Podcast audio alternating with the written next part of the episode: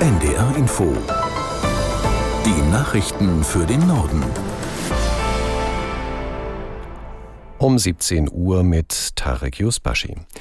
Die Menschen in Deutschland sollen sich bald im Internet über Qualität und Leistungsfähigkeit von Kliniken und Krankenhäusern informieren können. Der vom Bundeskabinett verabschiedete Entwurf des Krankenhaustransparenzgesetzes sieht vor, dass ab 1. April 2024 ein interaktiver Krankenhausatlas digital zur Verfügung steht. Aus Berlin Dietrich Karl. Per Klick im Internet sollen sich Patientinnen und Patienten künftig darüber informieren können, welches Krankenhaus welche Leistungen anbietet, etwa Grundversorgung oder komplexe Operationen.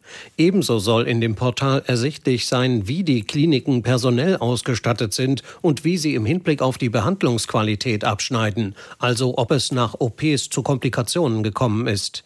Die Krankenhäuser müssen dazu künftig bestimmte Daten melden. Das Transparenzverzeichnis ist eine Idee von Bundesgesundheitsminister Karl Lauterbach. Er will damit unter anderem erreichen, dass sich die Qualität der medizinischen Versorgung verbessert. Dass das tatsächlich gelingt, bezweifeln einige Bundesländer, etwa Bayern. Sie befürchten auch, dass der bürokratische Aufwand gerade für kleine Häuser zu groß wird. Außerdem hat die Bundesregierung heute die Erhöhung des Bürgergelds beschlossen.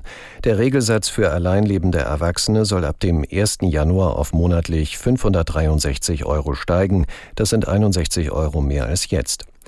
Aktuell beziehen mehr als fünf Millionen Menschen in Deutschland Bürgergeld. Die Bundesregierung will es außerdem Menschen ohne eigenes Haus leichter machen, eine kleine Solaranlage auf ihrem Balkon anzubringen.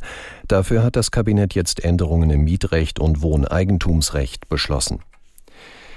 Bundeswirtschaftsminister Habeck hat die Ankündigung der EU-Kommission begrüßt, die Preispolitik der chinesischen E-Auto-Hersteller untersuchen zu lassen. Es geht um den Vorwurf, die Fahrzeuge durch staatliche Subventionen zu Dumpingpreisen anzubieten. Habeck sagte, es gehe nicht darum, günstige E-Autos aus dem Markt zu drängen. Wenn es Wettbewerbsverstöße gebe, müsse man aber dagegen vorgehen. Auch Frankreich unterstützt die geplante EU-Untersuchung.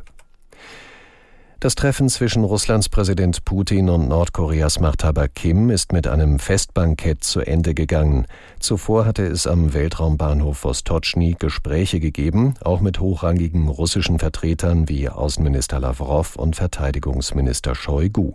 Aus Köln Stefan Lag. So demonstrativ harmonisch, wie das Treffen begonnen hatte, endete es auch. Beim Festbankett hob Kremlchef Putin sein Glas und sprach einen Toast aus auf die künftige Stärkung der Freundschaft und Zusammenarbeit zwischen Russland und Nordkorea. Bei den Verhandlungen dürfte es auch um Waffenlieferungen und militärische Zusammenarbeit gegangen sein. Konkrete Ergebnisse drangen nicht nach außen. Waffenlieferungen von und nach Nordkorea würden gegen Resolutionen des UN-Sicherheitsrates verstoßen, die Russland einst mitgetragen hatte. Eine Woche nach den schweren Überschwemmungen in Mittelgriechenland können viele Menschen weiterhin nicht in ihre Häuser zurück. Außerdem warnen die Behörden vor Gesundheitsrisiken, unter anderem durch Tierkadaver. Aus Athen Christina Schmidt. Ihre Häuser sind zerstört und der Wiederaufbau wird wohl noch einige Zeit dauern. Deshalb haben die Behörden ein Flüchtlingslager in der Stadt Larissa geräumt und als Unterkunft für Flutopfer vorbereitet. Bis zu 1300 Menschen können dort Unterschlupf finden, bis sie wieder in ihre Wohnungen und Häuser im Hochwassergebiet zurückkehren können. Immer noch sind in der Region Straßen und Brücken zerstört oder überschwemmt. Ganze Dörfer sind von der Außenwelt abgeschnitten. Derweil hat der oberste Gerichtshof in Griechenland Untersuchungen eingeleitet, wegen eines möglichen Missmanagements von Geldern, die eigentlich schon seit Jahren in den Hochwasserschutz in Thessalien hätten fließen sollen.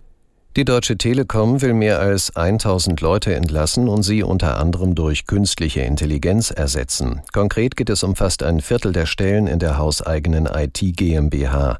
Betroffen sind mehrere Standorte in Deutschland.